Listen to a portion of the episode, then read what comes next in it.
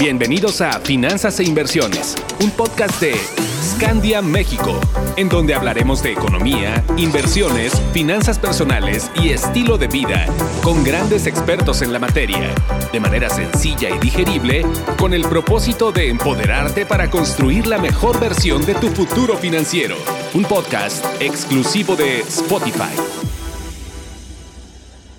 Hola, ¿cómo están? Yo muy contenta porque ya vamos en nuestro episodio número 14 y como siempre tenemos un súper invitado con un tema que seguro les interesa. ¿Qué hacer con un excedente financiero? Y como diría el tío Cultura, gobiérnate y deja de gastar a lo desgraciado. Bienvenidos a este su podcast, Finanzas e Inversiones. Soy Carla Costal, Financial Planner de Scandia México y me da mucho gusto estar de nuevo con ustedes. Tengo una pregunta para ti. ¿Sabes cuánto dinero ha pasado por tus manos a lo largo de tu vida? ¿Sí? ¿No? Si la respuesta fue no, es momento de que empieces a recapacitar al respecto, porque si no llevas un control y no tienes ni idea de tus ingresos cotidianos, imagínate cuando te cae un dinerito extra. Seguro que así como te llegó, se te esfumó. Y precisamente para eso, el día de hoy nos acompaña nuestro queridísimo Daniel Urias, mejor conocido como el tío Cultura, quien es nada más y nada menos que conferencista internacional, director y fundador de Cultura Financiera, una plataforma con más de 450 mil seguidores, donde se dedican a la creación y divulgación de contenido e información de valor que propicia el bienestar financiero de los mexicanos. Imparte pláticas y conferencias en empresas, universidades y en diversos foros. Todo esto para acercarse a quienes desean administrar mejor sus ingresos para disfrutarlos más y que buscan cómo fortalecer e incrementar su patrimonio. Daniel fue uno de los pioneros, si no es que el primero, en acercarnos a las finanzas personales y entenderlas a través de los ya tan famosos memes.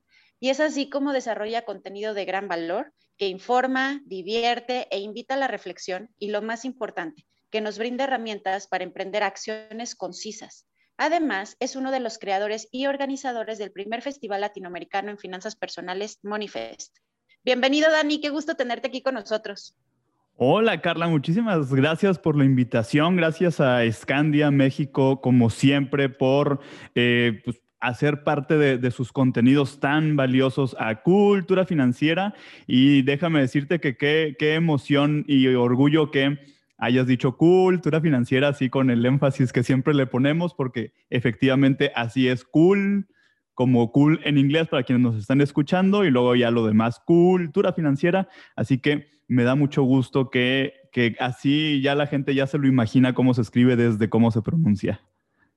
Oye, es que la verdad siempre nos, eh, las finanzas solían ser como muy aburridas y tediosas y la gente le daba como flojerita, ¿no?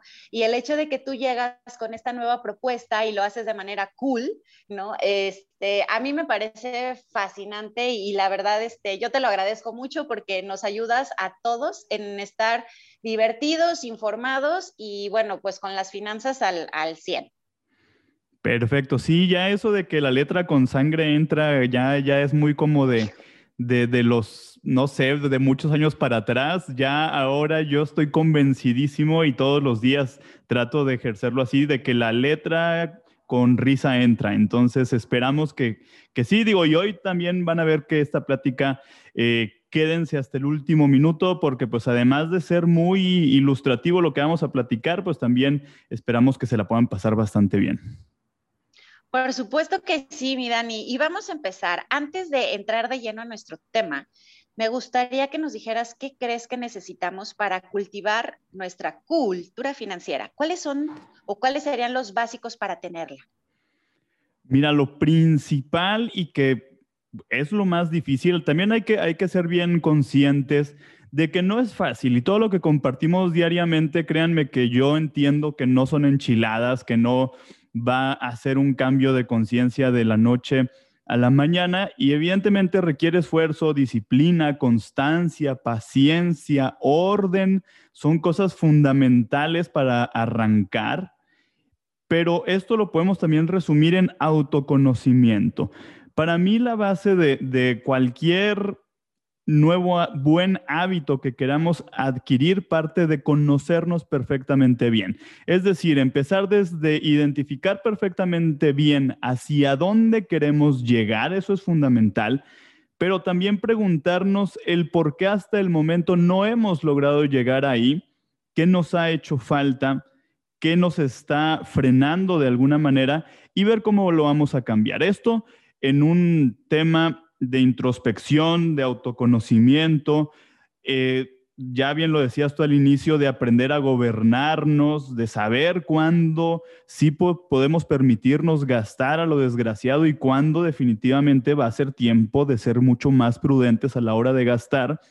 Y luego, después de todo este proceso de autoconocimiento, viene ya las herramientas prácticas que yo diría que sin lugar a dudas la piedra filosofal de toda buena estrategia de finanzas personales parte de hacer un presupuesto y justamente en el autoconocimiento vendrá el hecho también de aprender a respetar ese presupuesto. Es decir, identifico cómo, dónde, cuándo, por qué y para qué estoy gastando y luego hago un plan para organizarme muy bien con los ingresos que recibo y finalmente, el autocontrol me llevará a respetar mes con mes ese presupuesto.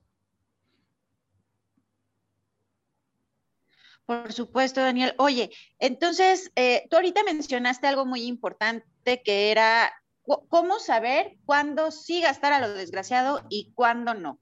Entonces, en este caso, ¿cómo impactan mis decisiones o indecisiones de vida en mis finanzas personales? ¿Cómo me afecta ese saber cuándo sí y cuándo no?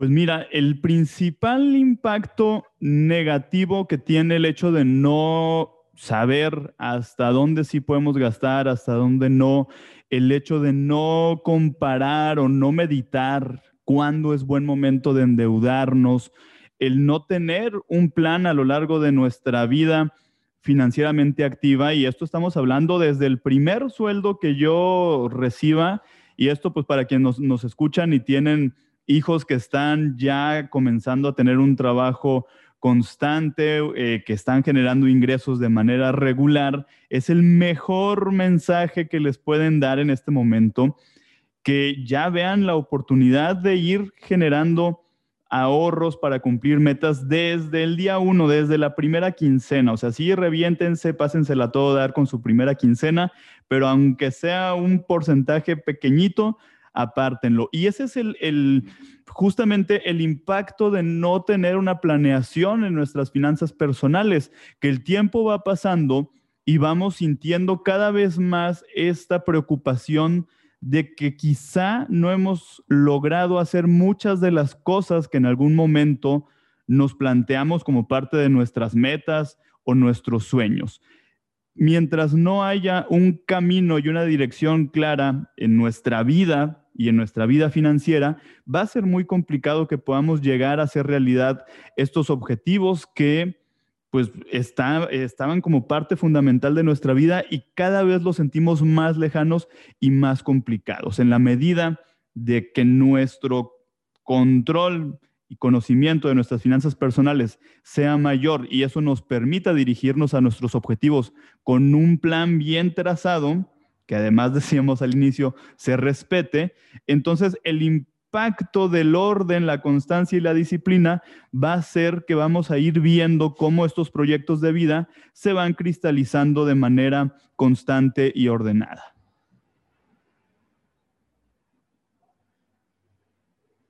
Oye, Dani, y por ejemplo, ahorita que dices, bueno, hay, que llevar un control, hay que, la piedra filosofal, el presupuesto hay que tener disciplina, hay que ser constantes, hay que ser pacientes, pero creo que esta pregunta, incluso ayer me la hicieron este, en, una plática eh, que, tuve, ¿cómo, ¿cómo empiezo? O sea, ¿cómo saber? Yo, ahorita mencionabas a los chavos, ¿no? Que apenas van a recibir su primer quincena, que apenas van a comenzar, o los que ya tienen mucho rato en esto, ¿no?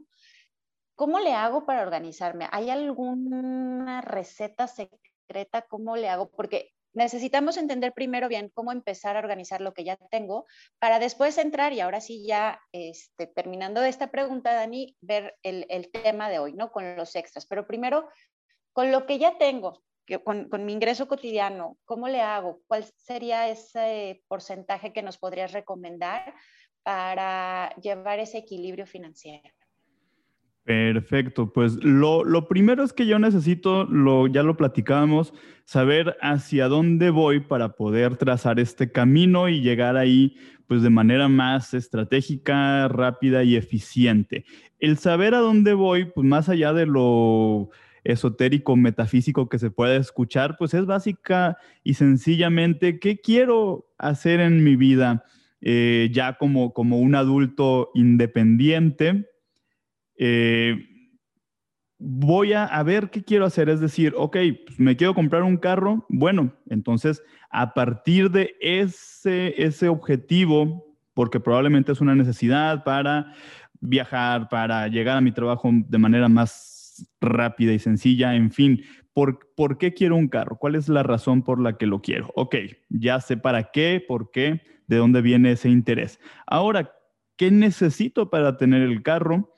Pues evidentemente dinero. Ok, ¿cuánto dinero necesito? ¿En cuánto tiempo puedo adquirir ese vehículo? Ese es un ejemplo de tantísimas metas que podemos tener como individuos Va a haber muchísimos objetivos que podamos tener en la vida, dependiendo de la edad, el momento en el, que nos encontramos, si soy casado, soltero, si tengo hijos, si vivo solo, si vivo con mis papás, si de alguna manera tengo dependientes económicos, no necesariamente que sean de familia directa, es decir, hijos, pareja, sino como bien ya decíamos, pudieran ser mis padres, eh, en fin partiendo de todos esos elementos, ¿qué quiero lograr? Y luego desarrollar este plan, cuánto dinero necesito, en cuánto tiempo quiero lograr estos objetivos, lo que tengo en este momento me alcanza. Si la respuesta es sí, está sensacional, ya sé cuál es la cantidad que yo tengo que respetar y privilegiar para llegar a mi objetivo en el tiempo definido. Si la respuesta es no, pues tengo dos vías. Eh, yo siempre me iré por la segunda. La primera es, ok, ajusto mi meta conforme a lo que puedo hacer ahorita y a lo mejor dices en lugar de cinco años, pues la hago en diez.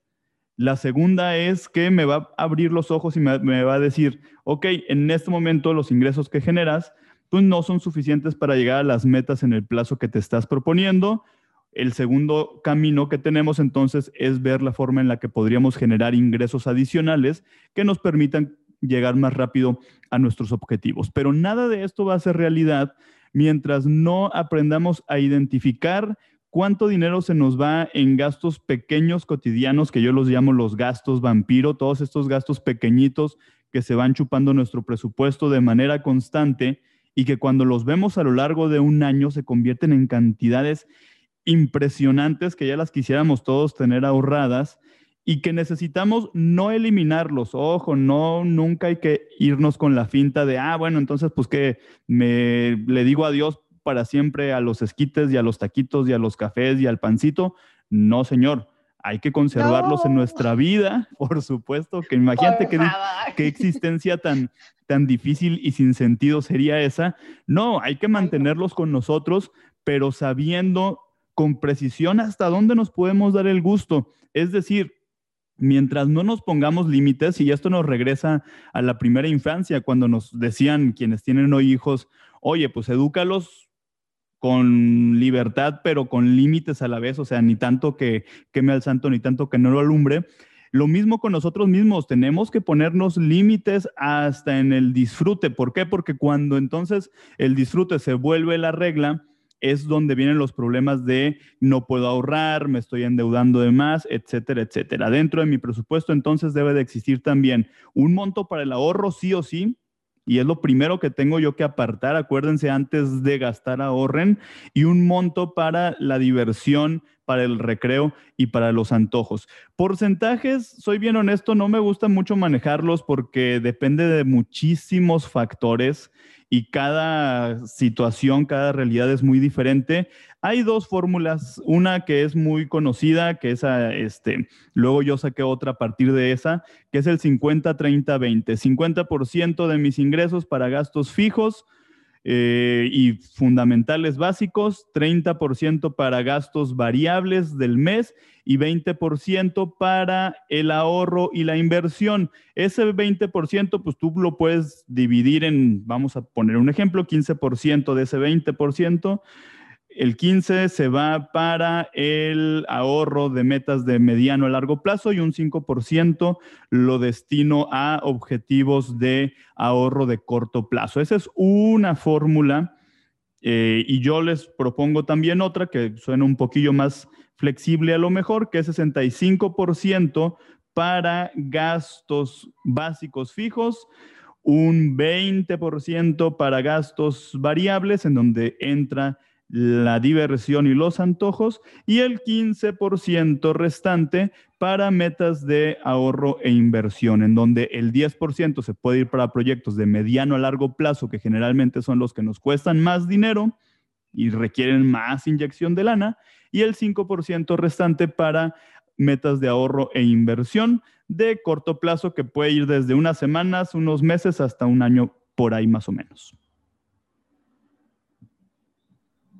Perfecto, mi estimado Dani. Entonces ya vimos que en cuestión de finanzas personales no hay ningún hilo negro por descubrir, simplemente es llevar una buena administración y un buen control, gobernarnos, como dirías tú. Pero si de por sí es un tema el hacerlo con el dinero que generamos lo cotidiano, como nuestros sueldos, comisiones, que tú ahorita ya nos diste dos fórmulas que me suenan perfecto, ¿qué pasa? Y ahora sí, entrando en tema, cuando nos llega ese dinerito extra que llegó el bono trimestral, que llegó el aguinaldo, que llegó el reparto de utilidades, la devolución del SAT, uh, me saqué la lotería, por favor, ya compré mi cachito. ¿Qué hacemos con esto? ¿Cómo le hago para no gastármelo a lo desgraciado, para que realmente me rinda y darle una buena, eh, pues encaminarlo para bien y para que no se me vaya como agüita? Perfecto, pues mira, lo primero es que tenemos que estar muy conscientes de cuánto asciende ese monto de ingresos extras que percibimos a lo largo del año. Ahorita vamos a hablar de quienes tienen la suerte y la maravillosa fortuna de recibir un ingreso de manera constante, es decir, que están en un empleo formal con prestaciones, ahora sí que como dicen por ahí en los anuncios de las vacantes superiores a las de ley. Eh, y que les, les, la verdad es una vida muy, muy padre porque tienes estabilidad y tienes constancia. Y esto lo menciono para pues quien disfruta tanto ahora del cotorreo, ¿verdad? De los godines y que no sé qué, y que el meme y aquello y esto y lo otro. Pues la verdad es que digo, quienes somos ya pasamos por ese camino durante varios años. En mi caso, estuve alrededor de 10 años trabajando eh, en una empresa con un sueldo fijo, con maravillosas prestaciones que evidentemente extraño. La vida independiente también tiene muchas maravillas, pero hay que aprovechar que estoy en un lugar en donde ahorita tengo estabilidad. Y también hay que estar conscientes que esa, pues en cualquier momento se puede, se puede vulnerar y, y, cambiaremos de aires y lo que sea. Pero mientras estemos ahí, estemos generando antigüedad, llevamos uno, dos, tres, cuatro, cinco años trabajando. Ya lo decías al inicio, Carla, preguntarnos, híjole, y todo el dinero que ha pasado por nuestras manos, ¿a dónde se ha ido? Lo puedo hacer tangible, tengo dónde verlo, está plasmado en algún lugar o simplemente se ha ido conforme ha ido llegando. Eso es lo primero. Luego hay que estar, hay que hacer un ejercicio. Yo a esto le llamo el ingreso global anual. No sé si ya existe el término, me lo inventé, pero así, ingreso global anual. Quienes nos están escuchando, pues vayan tomando notas, saquen ahí su cuaderno, pónganle pausa a, su, a la reproducción de este podcast, vayan por un cuaderno y una pluma y empiecen a sacar cuentas. Este ingreso global anual, ¿a qué se refiere? Más allá de lo que yo gano quincenal o mensualmente, que ya de fijo idealmente debo de saber cuánto es. Hay veces que ni siquiera sabemos ni, ni, cuánto ganamos con precisión. Imagínense, si no sabemos cuánto ganamos, mucho menos vamos a saber cuánto gastamos. Eh, ya sé cuánto gano quincenal o mensualmente. Ok, eso lo ponemos en un apartadito. Vamos a poner ahorita un ejemplo con números eh, sencillitos. Vamos a ponerle 10 mil pesos. Yo gano 10 mil pesos mensuales. Por 12 meses que tiene el año, pues yo en total mi sueldo de las puras quincenas o de los meses son 120 mil pesos. Pero adicionalmente, y ahí va lo importante que tenemos que hacer conciencia de cuánto es lo que adicional recibimos a nuestra quincena o a nuestro mes. Adicional, a mí me pagan 5 mil pesos de aguinaldo. Luego me llegan 4 mil pesos de fondo de ahorro. Además, recibo 2.500 pesos de prima vacacional mil varitos de utilidades, que esas pues son variables, pero pues ahí más o menos uno medio tiene noción de, de cuánto a quienes le lleguen. Y finalmente tres mil pesos de vales de despensa. Eso nos suma, y acuérdense que nuestro ingreso mensual en el ejemplo este eran 10 mil pesos, no más de puras percepciones adicionales a mi ingreso constante y fijo, quincenal o mensual, yo recibo en este ejemplo, cada quien saque el suyo, por favor, 15,500 pesos. Es decir, extras extras a lo que está en la quincena, porque muchas veces nos clavamos nada más, no, no manches, es que la quincena no me alcanza o el sueldo no me alcanza. sí, carnal, carnalita, pero acuérdense que a lo largo de todo el año estamos recibiendo en algunos momentos muy específicos, que además ya los conocemos, ingresos adicionales. En este ejemplo son decíamos 15,500 pesos adicionales que son equivalentes a un mes y medio de mi sueldo ya identificado. Es decir, que en realidad yo no estoy ganando 12 meses en un año, sino que estoy recibiendo 13.5 meses. ¿Qué estoy haciendo con ese dinero adicional? ¿A dónde se está yendo? Y hasta que no identifiquemos de qué tamaño es esa cantidad extra que llega a nuestra bolsa de forma diferida a lo largo del año, va a ser muy difícil que podamos asignarle un destino productivo a ese dinero y seguramente como nos ocurre, o a mí me ocurrió y seguramente a ustedes que nos están escuchando también les ha pasado, pues muchas veces hasta terminamos que ya llega ese dinero y ya lo debemos, ya lo tenemos bien repartido en cosas que no necesariamente nos van a ayudar a crecer, sino que fueron seguramente consumos de temas cotidianos como, ah, pues que me compré las colchas, que las vacaciones y que esto y que el otro y aquello, y ese dinero constantemente se va diluyendo y se vuelve nada, y otra vez regresamos a esta situación en donde sentimos que la quincena o el mes no nos alcanza. Oye, Dani, esto la verdad me parece súper interesante porque como bien dices, a todos nos pasa. Yo estoy segura que a todos los godines en algún punto de nuestra existencia nos ha pasado, si no es que es frecuente. Entonces, lo que tenemos que saber es, primero, entender y, saber exactamente cuánto es ese extra.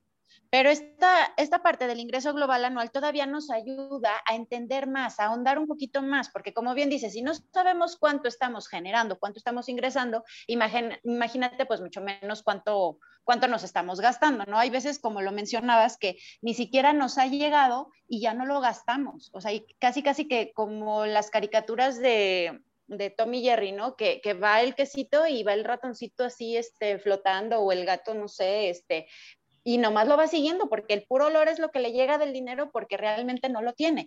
Entonces, es bien importante identificar eso y sobre de eso, como nos mencionabas, ahora sí, empezar a armar el, el plan, ajustar, este, trazar un plan, trazar una estrategia y sobre de eso ya vamos viendo qué, qué más, ¿no? O sea, no, es cuestión de, magia ni mucho menos. Pero antes de, despedirnos, Dani, a ver, ayúdame con, esto. Estos son ingresos extras que de una u otra forma mm, ya los esperábamos, ¿no? Ya sabíamos que como Godín yo ya sé que voy a recibir ese, mm, ese aguinaldo, ese reparto de utilidades, el fondo de ahorro, si es el caso. Pero ¿qué pasa como tú, por ejemplo, que eres emprendedor?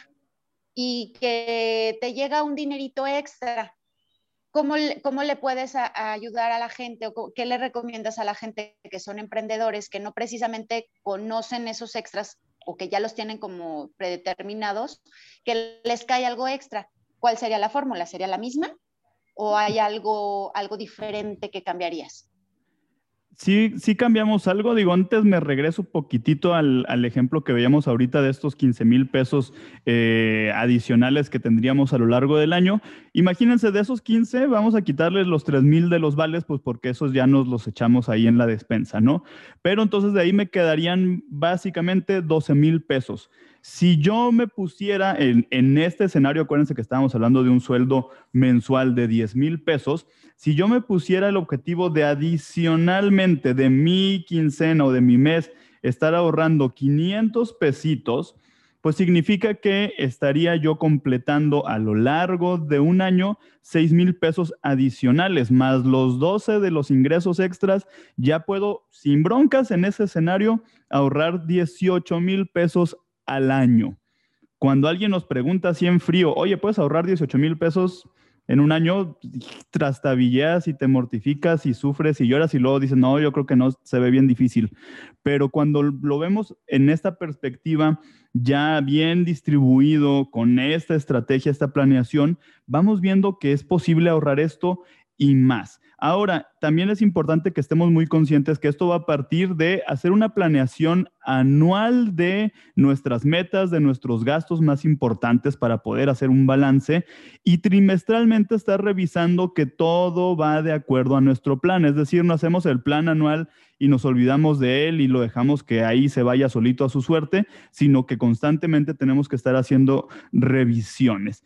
Y luego considerar que estos ingresos adicionales para quienes los tienen, idealmente deberían de ser para metas de largo plazo, que son las que requieren mayor monto económico para cumplirse, ya sea desde empezar con el fondo de ahorro para emergencias, que para mí es el básico de básicos para todos, pensar en un plan personal de retiro que muchas veces le decimos que no o postergamos esto porque sentimos que no tenemos dinero y es algo que podemos lograr con estas cantidades adicionales a lo largo del año, cubrir mi propio ahorro para el retiro a través de un plan personal de retiro o alguna otra estrategia que para ustedes pueda sonar funcional y que también estemos siempre conscientes que los extras son para la construcción de patrimonio. Digo, si así lo quieren ustedes, aquí acuérdense que nadie es a la fuerza, todos los dineros extra que llegan a mi cuenta, a mi bolsa, lo ideal es destinarlos para construir patrimonio, que sea eso que nos va a dar la estabilidad y la tranquilidad presente y futura.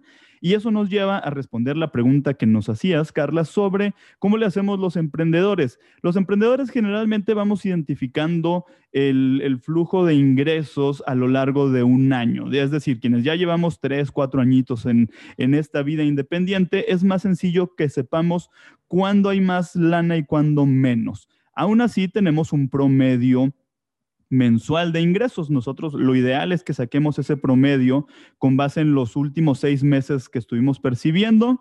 Ya sabemos cuánto entra más menos y cuántos son nuestros gastos y cuánto podemos ahorrar. Aquí la clave es estar bien conscientes de estos números y que cuando tengamos meses extraordinarios, hagamos de cuenta que fue un mes normalito. Es decir, si yo en promedio percibo 20 mil pesos. De esos 20 ya tengo identificados que 15 se van para gastos y ahorro y todavía me quedan 5 mil pesos para emergencias, vamos a suponer. Pues imagínense que en un mes no recibieron 20, recibieron 30.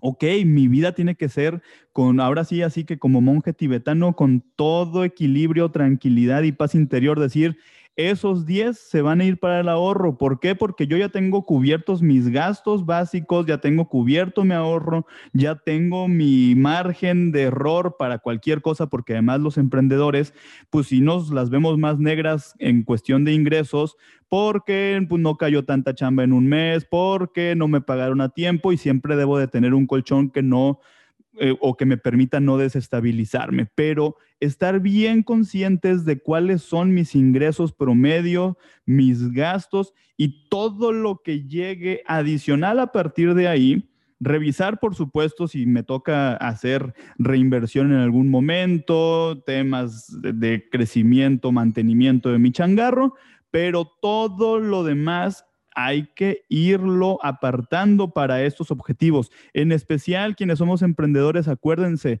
necesitamos ver nosotros solitos, no ni un peso nos van a meter a nuestra cuenta por parte del tema de Afore, ni tampoco gastos médicos, ni ninguna otra de estas maravillosas prestaciones de las que hablábamos hace rato. Y yo solito soy el que tengo que ver por mi bienestar, por mi crecimiento, por mis ahorros en el presente y en el futuro, porque pues la realidad es que tampoco eh, vamos a tener la misma energía toda la vida para seguir generando como vayamos generando hasta el momento y la vida da un montón de vueltas, siempre hay que esperar lo mejor pero hay que prepararnos para lo peor. Entonces, de ahí partiría yo para estos extras en la vida del emprendedor, pues identificarlos y apartarlos siempre que no sea posible.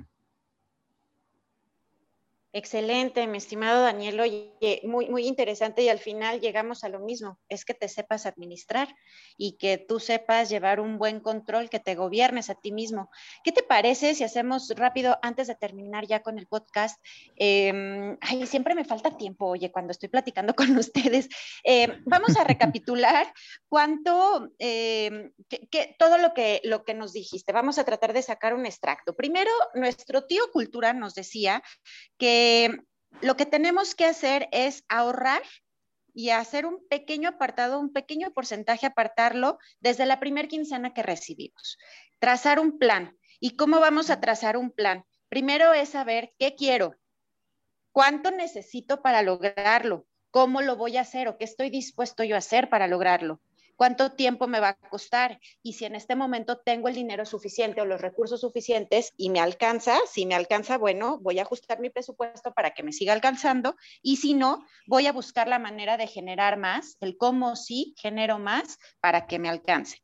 También nos decía que tenemos que tener mucho cuidado con los gastos vampiro, que no hay que eliminarlos. Esos elotitos, ese pancito, los taquitos, por favor, síganse dando sus gustitos, pero pues una parte date el gusto y otra parte, ahórralo, pero qué mejor, inviértelo. Él nos hablaba de, un, de dos fórmulas, pero voy a resaltar la que él eh, amplió, donde nos dice que algo que puede ser recomendable para administrarnos mejor es destinar del 100% de nuestros ingresos el 65% para gastos fijos, el 20% para variables, donde incluyen, por supuesto, nuestros taquitos, y el 15% para ahorro e inversión. Y este 15% lo vamos a separar, el 10% para ahorro de este, e inversión de largo plazo, mediano largo plazo, y el 5% para corto plazo. También hablando específicamente de qué hacer con los extras, ese dinerito extra que nos cae, primero tenemos que saber cuánto es ese dinero que nos cae.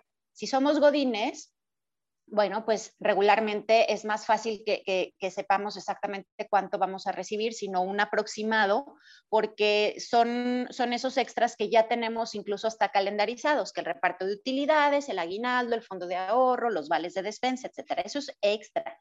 Pero como emprendedor, a pesar de que no puedes contar con estos beneficios, tú ya te puedes dar una idea de cuántos son tus ingresos em, mensuales en promedio. Entonces, todo lo que te caiga extra sobre de eso es lo que tú tienes que empezar a controlarte y administrarte mejor. Algo muy importante, el ingreso global anual. Tú tienes que saber, esto es lo que te va a ayudar a saber cómo generar, cómo, perdón, administrar esos extras, ese extra que te lleva. El ingreso global anual, el tío Cultura nos lo platicó perfecto. Es saber exactamente cuánto estoy ganando y de ahí ya voy a partir y empezar a trazar mi plan. Algo bien importante también, y lo recalcó, y por favor ahí, como decía el tío Cultura, anótele bien, el extra es para construir patrimonio. Ese dinero extra que nos está llegando, utilízalo para construir patrimonio, no para gastártelo en, este, en cualquier tontería. Por favor, patrimonio. Y sobre todo, a tu tren de, de, largo plazo. Algo que me encantó y que me, me gusta cambiarle esa frase. La letra que entra, aquí no, Aquí la letra con risa bien y nos la pasamos súper bien. Dani, tengo una pregunta. Ya, ya, ya dicen que el que mucho se despide, pocas ganas tiene de irse, pero tengo una pregunta para ti. ¿Cuál ha sido la mejor inversión que has hecho con un excedente financiero? Perfecto, pues mira, para mí la más relevante y que además llegó en el momento más preciso y útil de mi vida fue haber iniciado mi plan personal de retiro con unas utilidades que llegaron a mi vida en mi último año como señor Godínez. Y luego unos meses después me dieron las gracias de ahí donde trabajaba. Y fue, fue lo mejor que me pudo haber pasado, o sea, porque arranqué mi vida como independiente prácticamente ya con mi propia prestación de ahorro para el retiro y a lo largo de estos cuatro años que ya casi llevo dedicándome a cultura financiera, pues ha sido la mejor base que yo me pude dar para tener este proyecto de construcción de ahorro para mi futuro de una manera muy, muy muy padre, muy organizada. Y un año antes, no me arrepiento de nada, pero también a veces sí hay que disfrutar del dinero, con esas mismas utilidades porque eran, eran montos bien, bien padres en ese, en ese lugar. Fue un viaje, así el viaje de mis sueños, sin deber un solo centavo en mi tarjeta de crédito al regreso. Hasta ese tipo de cosas, siempre y cuando vayamos viendo todo con balance y equilibrio, por supuesto que se valen, pero decíamos, pues lo ideal es que una cosa sean experiencias de vida y otra también patrimonio que nos dé estabilidad, tranquilidad para cualquier momento. Afortunadamente, pues yo logré cumplir esos dos objetivos. Antes de eso, en los otros años, honestamente, pues no tenía gran conciencia sobre el manejo de mis finanzas personales. Yo esto es algo también que lo he ido construyendo a lo largo de, mi vida profesional, de mi experiencia, de mis propios errores y también cometí el error de esas maravillosas utilidades en algún momento no tener ni idea para dónde se habían ido. Sin embargo, afortunadamente, pues esta, esta experiencia y esta profesión a la que ahora me dedico me ha llevado también a ser y tratar de ser lo más congruente que se pueda. Y también tengo muy buenas experiencias y historias respecto a los aciertos financieros. Y ahí cualquier día que gusten hacemos uno también de errores garrafales que he cometido en mi vida respecto al manejo de mis finanzas personales. Oye, pero por supuesto, ¿no? Y sabes qué, esos que te dejaron ir, se la perdieron y nosotros te ganamos. Muchísimas gracias, mi estimadísimo tío Cultura. Fue un placer tenerte con nosotros. Eh, gracias por acompañarnos. Gracias a ustedes. Te mando un gran abrazo, Carla. Un abrazo a todo el equipo de Scandia México. Y eh, esperamos que esta, esta plática pues, les vaya a resultar muy, muy útil a todos quienes la escuchen y pues por aquí seguimos a sus órdenes. Claro que sí, muchísimas gracias Dani. Y a ti que nos escuchas, te espero el próximo miércoles en un nuevo capítulo de Finanzas e Inversiones. Recuerda seguirnos en nuestras redes sociales y echarle un vistazo a nuestro blog scandiacare.com. Soy Carla Costal, Financial Planner de Scandia México. Que tengas un excelente día. Adiós. Encuentra más información sobre finanzas e inversiones en nuestras redes sociales, arroba Scandia México y en nuestra página web www.scandia.com.mx. Hasta la próxima.